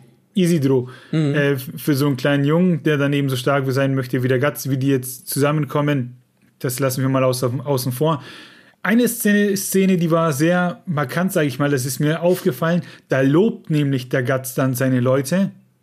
Ach. Und das ist vorher nie passiert. Ist, ist es? Wo? Kannst du das, kannst, hast du die noch im Kopf? Das kann ich dir nicht sagen. Auf jeden Fall lobte die Hexe öfter und auch zum Isidro sagt er hin und wieder, gibt ihm quasi Tipps im Kampf, was er machen muss, weil er irgendwie an sich schon sehr gut ist. Er muss nur auf dieses und jenes achten. Und da merkt man, ah, da passiert gerade was. Was, also, was ist da los? Der Gatz war doch vorher auch nicht so drauf. Ja, ja, das ist, das ist, äh, bei Guts ist das so eine Wandlung, das ist nicht so, wo du dann als, als Leser auf einmal checkst, okay, das ist jetzt der Moment, wo er eine Charakterwandlung durchgemacht hat oder wo diese Charakterwandlung beginnt. Du, du checkst es erst, wenn es passiert ist. Die ist so subtil und so gut erzählt, dass du, dass du das einfach erst merkst, wenn es passiert ist. Und das fand ich super. Ja, das ist nicht so, dass da das neue Kapitel anfängt und das heißt der neue Guts, ja. sondern das ist so ein schleichender Übergang, weil diese Stille, ja. diesen Kummer, den trägt er immer noch in sich der haut seine Gefühle auch nicht von Anfang an raus. Äh, andersrum, der fängt nicht plötzlich an, über seine Gefühle zu reden, aber dafür geht er mehr auf andere ein. Und das merkt man dann eben im Laufe der Zeit. Ja. Äh, machen wir jetzt Griffith, also, oder hast du noch was über Guts zu sagen? Ich würde schon noch ein bisschen was zum Guts sagen. Okay, dann, dann mach weiter. Ja, wir haben jetzt so ein bisschen ins Innenleben von Guts gesprochen. Wer Berserk nicht kennt, muss wissen, dass, ja, an eine Figur erinnert die Figur Guts auf jeden Fall und zwar aus Cloud von Final Fantasy VII, weil der auch so ein Riesenschwert trägt. Und das haben die beiden zum Beispiel gemeinsam. Der Guts hat halt dieses fette Schwert und neben diesem fetten Schwert hat er noch diesen Metallarm, mhm. der einmal sehr kräftig zuhauen kann, allein durch seine Masse halt. Und in diesem Arm sind unterschiedliche Waffen wie eine Armbrust, nenne ich es mal, mit der ja. er schießen kann wie mit einem Maschinengewehr, also mehrere Pfeile hintereinander und eine fette Kanone. Ja. Also für, je, für jeden Gegner was dabei. Mhm. Und was der Guts dann auch einmal macht, ist, dass er sich von den Falken von einem etwas abguckt, und zwar Messer werfen. Ja, mhm. Und da sieht man dann auch, ah, der Typ, der lernt auch im Kampf und holt sich immer so mehr seine Gimmicks. Und so kämpft der Guts. Dann hat er, verliert er irgendwann ein Auge, den Arm hat er nicht mehr, ähm, nur noch den Metallarm. Äh, was kann man noch zu seinen Äußerlichen sagen? Äußerlichkeiten. Er ist halt ziemlich durchtrainiert und hat ziemlich viele Narben. Also der Mann ist seine einzige Narbe. ja, das würde ich so stehen lassen. Das, genau, das wollte ich noch zu dem sagen. Dann können wir gern zum Griffith kommen. Da würde ich gern dieses Zitat jetzt als erstes äh, äh vorlesen. Lies das Zitat zu Griffith vor. Und zwar ist das ein Zitat, das dauert jetzt etwas länger, das Zitat, aber das beschreibt seine Figur ziemlich auf den Punkt. Das ist auch ein Zitat, das er gesagt hat. Und das Zitat geht folgendermaßen. Ich bin der Meinung, dass ein wahrer Freund sich niemals auf den Traum eines anderen verlässt.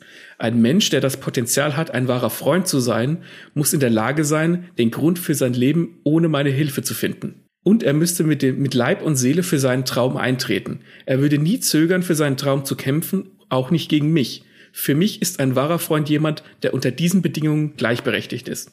Das heißt, Griffith hat einen Traum und er lässt sich von seinen Leuten helfen, aber er erwartet von diesen Leuten, dass sie nicht für seinen Traum kämpfen, sondern auch für ihren eigenen, weil ansonsten sind sie grob gesagt nur Abschaum.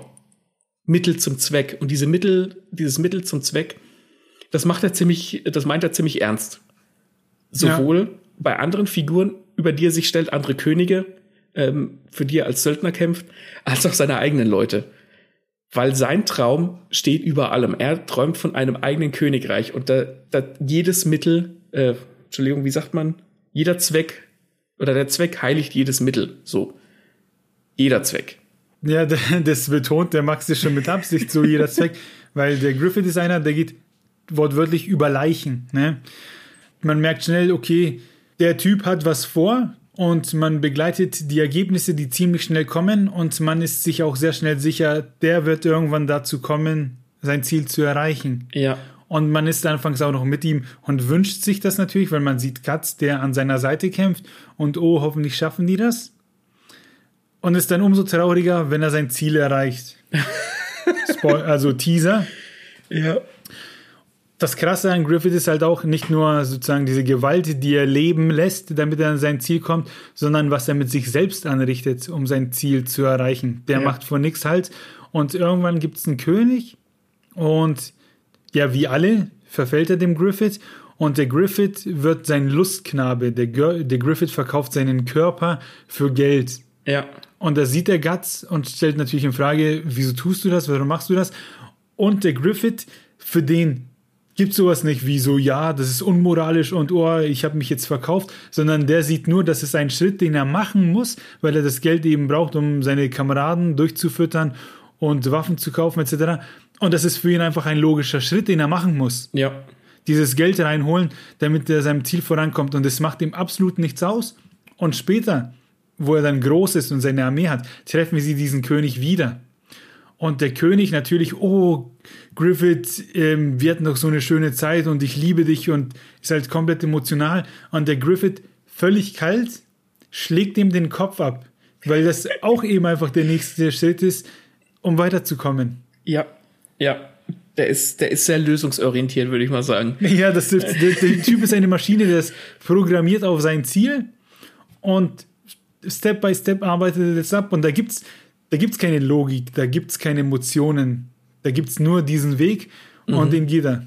Ja, und ich glaube, wir müssen jetzt auch auf, auf, diese, auf diese Eklipse zu sprechen kommen. Es führt kein Weg dran vorbei. Und für alle, die Berserk noch lesen wollen, und wir haben es ja eben schon mal angeteasert, die sollten, die sollten jetzt ausmachen, sollten es lesen, zumindest bis diese Eklipse passiert und vorbei ist und dann zurückkommen. Ja. Weil die ist so monumental und da, äh, und da, da übertreibe ich nicht, weil diese Eklipse sogar in den Avengers-Filmen im Hintergrund zu sehen ist. Dass, ähm, dass die, diese, dieses Gefühl muss jeder für sich selbst beim Lesen haben. Und zwar ist es so, Achtung, ich sag's nochmal, Spoiler. Spoiler, also ich sag's auch nochmal ausdrücklich, das, da passieren dann Sachen, da bleibt kein Auge trocken und ihr werdet euch scheiße fühlen. Ja, das ist so. Und zwar ist es so, dass der Guts dann entscheidet, sich, äh, sich entscheidet, diese Falken zu verlassen, seine Kameraden und seinen eigenen Weg zu gehen. Sie versuchen ihn dann noch aufzuhalten, können es aber nicht. Guts geht weg. So, und dann ist man ein bisschen bei Guts und dann, ich weiß nicht mehr, wer ihn zurückholt, aber irgendjemand geht zu ihm, kontaktiert ihn und sagt, scheiße, Griffith wurde gefangen genommen, wir müssen ihn retten. Guts natürlich, ja, okay, mache ich, Bastjo ist ist ja irgendwo ein Freund und, und, er macht es und sie finden den Griffith, der irgendwie, ich glaube, ein Jahr lang gefoltert wurde. Der ist auf jeden Fall nur noch Haut und Knochen. Der ist auch, du siehst auch sein Gesicht nicht mehr. Der hat so einen Helm auf, so einen Falkenhelm, den hat er auch als äh, Söldner auf. Und sein Körper ist ähm, in Bandagen gewickelt. Und da gibt's ein Panel übrigens, als sie ihn dann retten. Und der Griffith, für mich, ich interpretiere das so, der Griffith, der Guts hat den Griffith im Arm und der Griffith will seinen Arm um den Hals vom Guts legen, um sich festzuhalten. Und für mich sieht es so aus, als würde er den Guts würgen wollen, weil er sie verlassen hat. Mhm. Weil der Guts ein Puzzleteil war zu dem, was der Griffith hat erreichen wollen. Und sie befreien den Griffith. Der Griffith kann nicht mehr richtig sprechen. Er, er, er, er darbt einfach nur noch vor sich hin. Und ist natürlich sein Ziel, dieses Königreich zu, zu gründen, weiter entfernt denn je. Alles, was er getan hat, war umsonst. Und dann bekommt er die Möglichkeit, dieses Ziel doch noch er zu erreichen. Und zwar, indem er die Gotthand ruft mit diesem Ei. Und das macht er. Und um dieses, die, und, und beschwert dann diese Eklipse herauf. Und das sorgt dafür, dass er selbst zu einer von dieser, von diesen Gotthand wird, zu einem Finger muss dafür aber alle anderen opfern und er tut es. Er tut es, ohne mit der Wimper zu zucken. Alle anderen, die ganzen Jahre, die er mit seinen, mit seinen Kameraden verbracht hat, alles, was er erreicht hat, opfert er nur für dieses eine Ziel. Und dann findet diese Eklipse statt. Es ist ein riesiges Massaker. Du siehst die Figuren, mit denen du Zeit verbracht hast, wie sie reihenweise verrecken und um ihr Leben kämpfen. Und sie packen es nicht. Sie haben keine Chance. Und der Grund dafür ist Griffith. Und der Griffith kommt dann zurück als einer von dieser Gottheit, der hat dann so eine schwarze Rüstung an und hat dann auch so, so lederne Flügel und sowas. Und dann siehst du auch Guts, der kämpft und durchbeißt, wie immer. Er kämpft und sich durchbeißt und er muss dann zusehen, wie Griffith als Rache an ihm, dass er ihn, sie verlassen hat, Kiaska, also diese Kommandantin, von der der Martin auch schon gesprochen hat, vergewaltigt vor seinen Augen. Die Frau, die erste Frau, die erste Mensch, den er geliebt hat. Und Guts wird da festgehalten. Und Griffith vergewaltigt die, also die Person, zu der er immer aufgesehen hat. Und du musst damit zugucken. Und er kriegt dann so eine Klaue ins Auge und er versucht sich loszureißen und nimmt dann so ein abgebrochenes Schwert und hackt sich den Arm ab, damit er da durchkommt und versucht die zu erreichen, aber er schafft's nicht. Wie du, wie du vorhin gesagt hast, er verliert mehrfach. Er verliert seine Liebe, der, den ersten Mensch, den er geliebt hat. Er verliert den Griffith.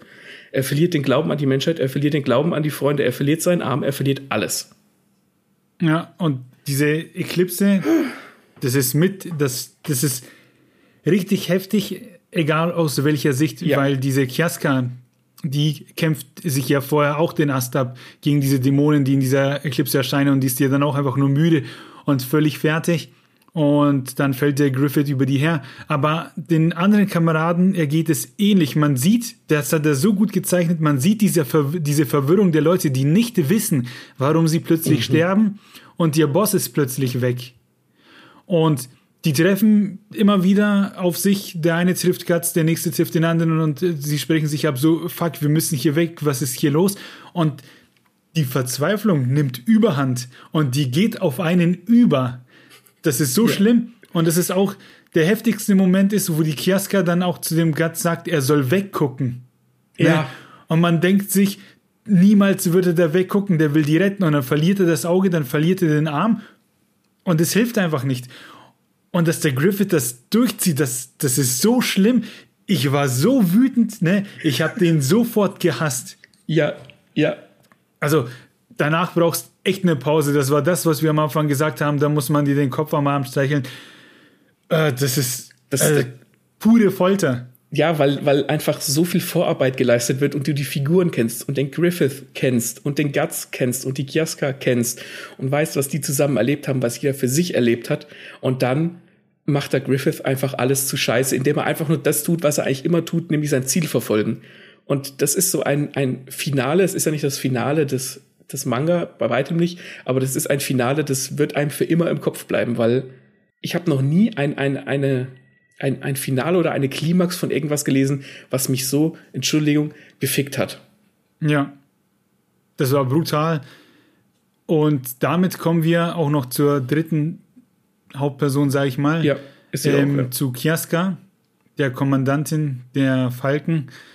Da gibt es dann so einen Liebesdreieck, weil auch sie schaut immer zum Griffith auf, weil er sie gerettet hat in ihrer Jugend und mhm. sie dann aufgenommen hat bei den Falken. Und zuerst hat die so ein bisschen beißt sie sich mit dem Guts, weil der Guts dann auch ein bisschen mit dem Griffith liebäugelt, weil der Griffith ja sieht, wie krass der Guts ist. Und das ist so ein bisschen, ja, ein bisschen Eifersucht spielt da mit rein, mhm. sag ich mhm. mal. Und die mögen sich nicht. Dann gibt es so einen Moment, dann gibt es mal eine Schlacht, da wird die Kieska verwundet und der Guts kommt ihr zur Rettung und die beiden müssen sich in einer Höhle verstecken und der Guts, der pflegt die. Und dann hat man so nicht die Hoffnung, aber man merkt so ein bisschen, ja, vielleicht herrschen da doch Sympathien. Ja. Und die gibt es dann auf jeden Fall. Und dann kämpfen die zusammen Hand in Hand, sage ich mal. Und irgendwann verlieben die sich einfach ineinander und dann gibt es so eine, äh, ja, dann gibt es eine Sexszene zwischen den beiden. Mhm. Und durch die Geschehnisse und das alles drumherum, das brauche ich jetzt nicht weiter darauf eingehen, aber man gönnt das den beiden in dem Fall. Man freut ja. sich mit denen, weil die zwei Figuren, die zusammen gehören, zusammengefunden haben. Und das ist dann nicht nur so wie in der Liebeskomödie, dass die dann in der Wiese knutschen und daneben liegt ein Korb mit einem Apfel und einer Weinflasche drin, sondern, ähm, wenn ich mich richtig erinnere, ist es sogar vom Guts das erste Mal. Ja. Und wie ihr gehört habt, ist er ja in seiner Kindheit misshandelt worden. Der, verbringt, der ver, verbindet Sex nicht unbedingt mit was Gutem. So hat er dann auch äh, so einen Flashback und fängt dann auch die Kiaska an zu würgen. Mhm. Für ganz kurz was das Ganze dann auch nochmal richtig emotional machen lässt. Aber ich sag mal so, das bringt die beiden nicht auseinander, sondern da öffnet er sich zum ersten Mal ein Stück weit und sie öffnet sich und die finden beide zusammen und das ist schön. Und das macht diese Eclipse die, die, nochmal heftiger dann. Ja, ich habe tatsächlich, also ich mochte Kiaska von Anfang an, weil das auch so eine, ne, das ist, andere würden wieder sagen, das ist so eine starke Frau das ist eine verdammt gute Frauenfigur, weil die sich in einer Welt von Männern behaupten muss oder in, ja, in ihrer Welt gibt's ja quasi nur Männer bei den, bei den Söldnern. Und das ist wahnsinnig gut geschrieben und die ist, die ist burschikos, zumindest am Anfang. Und ähm, die passt da irgendwie rein. Und wir haben vom Liebesdreieck gesprochen. Das ist aber kein klassisches Liebesdreieck, so dass Guts und Griffith um die Buhlen, sondern das ist mehr so ein, sie schauen zu Griffith auf und Kiaska mag Guts nicht und Guts kommt mit Kiaska schon irgendwie klar und das ist keine so, so ein standardmäßiges Liebesdreieck. Und ich habe am Anfang tatsächlich auch gehofft, dass Guts und Kiaska, Kiaska gar nicht zusammenkommen und sich verlieben, sondern einfach gute Freunde werden. Dass sie sich dann trotzdem verliebt haben, das passt, das ist in Ordnung, das wird auch nie ausgewalzt. Also, dass es irgendwie sch ja, schnulzig oder so wird, sondern es tut, wie du sagst, dann einfach bei der Eklipse noch mehr weh und vor allem das, was danach kommt. Ja, weil die Kiaska überlebt wie der Guts ähm, die Eklipse und beide kriegen so ein Brandmal, so ein Opferzeichen. Mhm. Ähm, ich sag mal, als Strafe dafür, dass sie überlebt haben. Ja. Die werden dann nachts immer von Geistern heimgesucht, eben weil sie dieses Mal tragen. Nur ist es so, dass der Guts seinen Verstand behält. Der muss mit diesen Erinnerungen leben, was er da gesehen hat. Aber die Kiaska, wie sagt man, wird zum Pflegefall. Die bildet sich geistig zurück, kann nicht mehr sprechen und benimmt sich wie ein Kind. Ja, die hat sich einfach geistig komplett abgenabelt und, und das gibt's ja tatsächlich so, dass Menschen, wenn die was Schlimmes erleben, das quasi sozusagen ausblenden und das, das Gehirn sich selbst davor schützt. Und sowas passiert ja auch, auch, indem sie einfach böse gesagt schwachsinnig wird. Ja, und das ist dann eben so schlimm, weil der Gatz versucht dann mit der Kiaske zu leben, die Liebe ist ja da, wird aber nicht erwidert. Und mhm. man sucht dann auch ein Heilmittel, sage ich mal, um die Kiaska, um die richtige Kiaska zurückzuholen. Und das ist so schlimm in der Geschichte, weil der Gatz sich, sage ich mal, so reinhängt. Die sieht in ihm aber nur einen bösen Mann, fürchtet sich vor ihm. Ja. Und er liebt sie noch. Und er liebt sie noch. Und es werden auch schon noch von anderen Wesen äh, in der Geschichte Anspielungen darauf gemacht, dass der Gatz aufpassen muss, was er sich wünscht, weil mhm das, was er sich wünscht, muss nicht unbedingt das sein, was dann später passiert. Und ja, das, das macht das Ganze nochmal so schlimm. Also, es passiert diese Eclipse und danach hatte ich nur noch Angst um die Kiaska, weil man nur noch sieht, wie der Guts ums Verrecken versucht, ähm, sie zu beschützen. Ja. Und überall lauern Gefahr und sie ist auch eine Gefahr für sich selbst, weil sie halt, ja, weiß ich nicht, mit Feuer spielt, mit irgendwelchen Messern hantiert und sich immer droht, selbst zu verletzen, wenn es nicht andere machen. Ja, ja, ja, ja. Das ja. wird ganz verrückt und das ist eben diese Kiaska. Wir könnten da jetzt noch auf viel, viel mehr eingehen. Da sind mir jetzt auch noch Sachen ins Hirn geschossen mit der Kiaska und anderen. Das spare ich jetzt aber aus, sonst wird die Folge drei Stunden lang. Ja. Weil, ja, das, das ist jetzt mal so der Kern. Und ich glaube, wir haben, wir haben Berserk jetzt ziemlich gut umrissen. Und ich habe jetzt auch eben, als ich von dieser Eclipse erzählt habe, habe ich gemerkt, wie das einfach aus mir rausgesprudelt ist. Ich hatte die Bilder aus dem Manga wieder im Kopf und das musste jetzt aus mir raus. Ich bin jetzt auch ein bisschen erschöpft. Ja, der, also ja, ja. mir fällt auch nichts zu. Diese Eclipse ist das härteste ever. Lasst ja. euch nichts erzählen. Viele denken sich, oh, Comics, Manga, kann ja, nicht, kann ja nicht so schlimm sein. Äh, alles Mann. abenteuermäßig und so, gibt eine Story und irgendwelche Superhelden, die super stark sind. Ey, aber das sind, puh. Ich habe ich hab noch nie eine Pause gebraucht, ne, beim Manga lesen, wo ich mir dachte, nee, das nimmt mich jetzt mit. Habe ich mir nie gedacht, nur da. Ja. Heftiger Scheiß. Okay, so. aber was wir angesprochen haben, ist, der Autor ist leider schon verstorben, die Geschichte ist nicht abgeschlossen. Man fragt sich jetzt vielleicht beim Hören, okay, heilen sie die Kiaska, finden Guts äh, und sie wieder zusammen, können sie Rache am Griffith nehmen? Das sind alles Fragen, die wir nicht beantworten können. Nee. Glaubst du denn, dass die Kiaska geheilt wird? Ich glaube, wird sie, wird sie nicht sogar zum Schluss geheilt? Ja, also jetzt nochmal Spoiler, wenn ihr es vielleicht schon gelesen habt und noch nicht beim letzten Band seid, jetzt spreche ich über den Schluss. Alle anderen können gerne weiter zuhören, wenn sie es nicht vorhaben zu lesen, sondern sich nur an unserer Story ergötzen. und die, die nicht gespoilert werden wollen, sind jetzt sowieso schon verloren, wenn sie jetzt zuhören. ja, die wird geheilt von ja, dieser genau. Elfen, von dieser Elfenkönigin. Mhm. Sie erinnert sich dann auch an den Guts und freut sich im ersten Moment dann auch auf das Wiedersehen. Und das läuft dann so ab. Sie ziehen die Kiaska schön an, weil sie ja für den ganz gut aussehen soll, wenn sie sich treffen. Ne? Soll ja ein mhm. schönes Wiedersehen sein. Im ersten Moment ja auch positive Gedanken. Dann sieht sie den Guts und dann kommt eine große Doppelseite. Also sie sieht den Guts, man sieht so einen Schreckmoment, so eine Schreckensgedankenblase, sag ich mal. Mhm. Nächste Seite ist dann eine Doppelseite vom Griffith, wie er in diesem Kerker lag. Mit diesem Helm auf dem Kopf ja, und voller ja. Narben. Wo man sich denkt, oh, das schießt dir plötzlich in den Kopf. Dann blättert man weiter, dann gibt es noch eine Doppelseite von Guts, wie hinter ihm ganz viele Augen sind, er in mhm. so einer Art äh, Augenhöhle steht. Richtig fetter Schatten, Gesicht ein einziger Schatten, so als wäre er der Böse. Mhm. Man blättert um, dann gibt es keine Doppelseite, sondern nur noch eine Seite und da ist nur ein Schrei zu lesen. Von ihr vermutlich. Ja. Und die Seite links ist quasi das Kapitelende mit einfach so einer Titelseite. Ja. Und wenn man weiterblättert, ist man wieder bei Griffith, wie gerade in seinem Königreich passiert. Das heißt, wir können nur interpretieren, dass irgendwelche Erinnerungen in Kiaska ausgelöst haben, dass sie sich doch nicht freut, den Gatz zu sehen. Und wenn das so ist, dann macht mich das fertig. Das wird, das wird, dann, dann ist vorbei, oder? Die kommen da nicht mehr dran. Das ist das Letzte, was man von denen genau. sieht. Genau. Das letzte Kapitel ist dann ein Griffith-Kapitel in diesem Königreich und dann endet Band 20 und dann endet unfreiwillig die Serie. Ja, warum bist du gestorben? Gentaro Miura. Ja, man kann, vom, vielleicht ist auch dieser Schrei ein Ausruf der Freude, was ich nicht glaube, weil der so schwarz hinterlegt ist. Man merkt, dass es ein Angstschrei ist. Und man fragt sich halt, ja, wieso fürchtet sie sich? Ne? War diese Liebe zu Griffith am Ende doch stärker, trotzdem, was passiert ist? Ne? Mhm was man aber nicht glauben möchte, weil diese Eclipse doch sehr heftig war. Aber wieso sieht sie dann den Guts als Bösen und so? Das sind alles lauter Fragen, die leider niemals vermutlich beantwortet werden.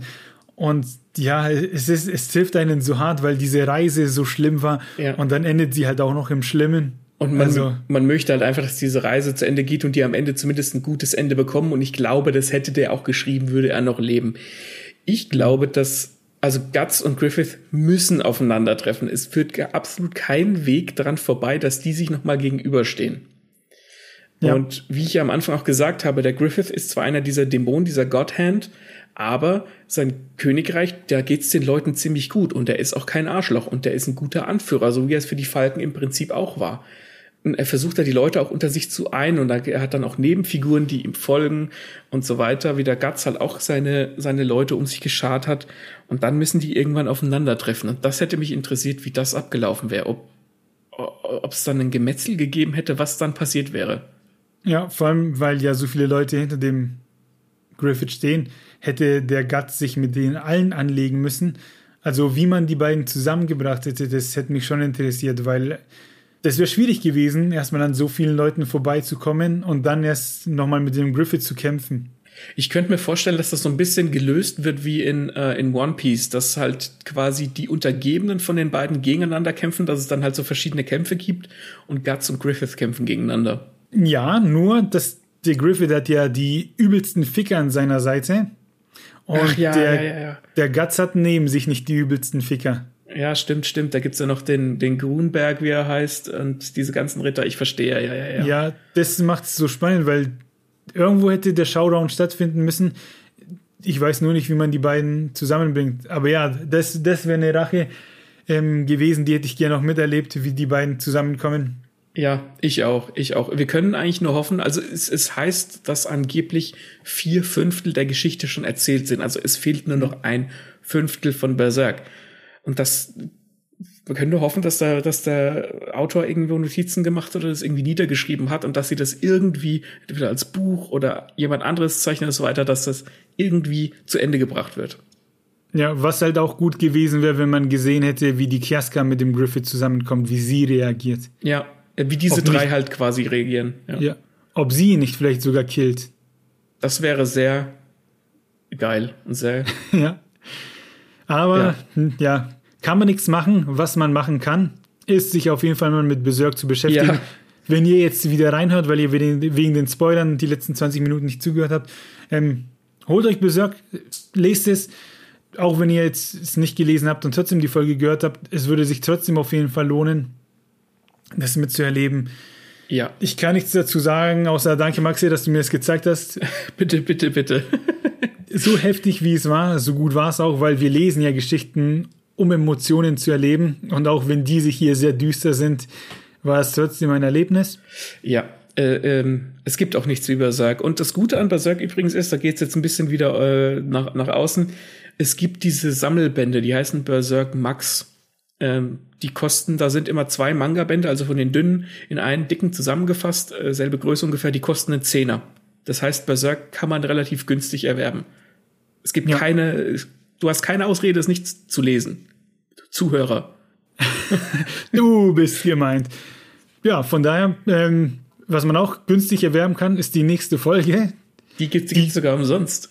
Die gibt es sogar umsonst. Wann kommt die? Die kommt am 25. Mai und äh, wir können anteasen, dass es wieder ein Interview wird. Und diesmal ein ziemlich interessantes Interview. Weil die anderen ja nicht interessant waren, ne? Spaß. ähm, wir bedanken uns fürs Zuhören. Ich hoffe, ihr habt uns die Emotionen angehört. Ja, ich bin jetzt auch echt erschöpft. Ja, wichtig für uns ist, auf Spotify haben wir festgestellt, es gibt da eine Sternefunktion. Mm, mhm. Wir freuen uns über jede Art von Feedback und wenn ihr mal auf Spotify seid, dann hinterlasst uns doch ein paar Sterne. Hinterlasst uns auf Apple Podcast ein paar Sterne und überall Daumen hoch und Feedback, wo man das eben so machen kann. Auf ja. Instagram, auf Facebook, auf YouTube. Wir bedanken uns da sehr. Das gibt uns viel, das macht uns Bock auf die nächsten Folgen und wir verbleiben mit freundlichen Grüßen. Ja, Bitte nicht weinen. Hochachtungsvoll, Martin und Max. Bis denn. Bis dann. Ich und mein Bruder, wir hatten früher ein gemeinsames Zimmer, als wir klein waren. Und das hatte eine lustige Tapete. Und zwar die von Asterix und Obelix. Da hat man gesehen, wie die halt über, wie ein paar Römer durch die Gegend fliegen, etc. Ähm, wir hatten ein Stockbett, ein rot angemaltes. Wir hatten einen Computer im Zimmer einen ganz alt noch, der konnte, glaube ich, nichts außer so ein Tetris-Spiel. Das muss ich jetzt erzählen, um das Setting sozusagen für die Geschichte aufzubauen. und eines Tages. Hm? Worldbuilding. Ja, genau. Und eines Tages, ah, und unser Teppich war, glaube ich, auch eine diese, diese Spielstraßen, wo man mit so Autos entlang oh, ja, fahren hatte kann. ich auch. Ne, das muss man jetzt wissen, um sich das alles vorstellen zu können, was gleich passiert. Und eines Tages spielt mein Bruder, lass mich lügen, wie alt wir waren, sechs, an dem Computer eben dieses Fake-Tetris. Und ich war als Kind sehr schmächtig. Und ich bin an diesem Stockbett von uns, ich glaube, an manchen Teilen Deutschland nennt man es vielleicht auch Etagenbett, also quasi eine Matratze, Leiter und dann wieder Matratze. Mhm. Und ich war so schmächtig, ich bin durch die Sprossen dazwischen durchgekommen.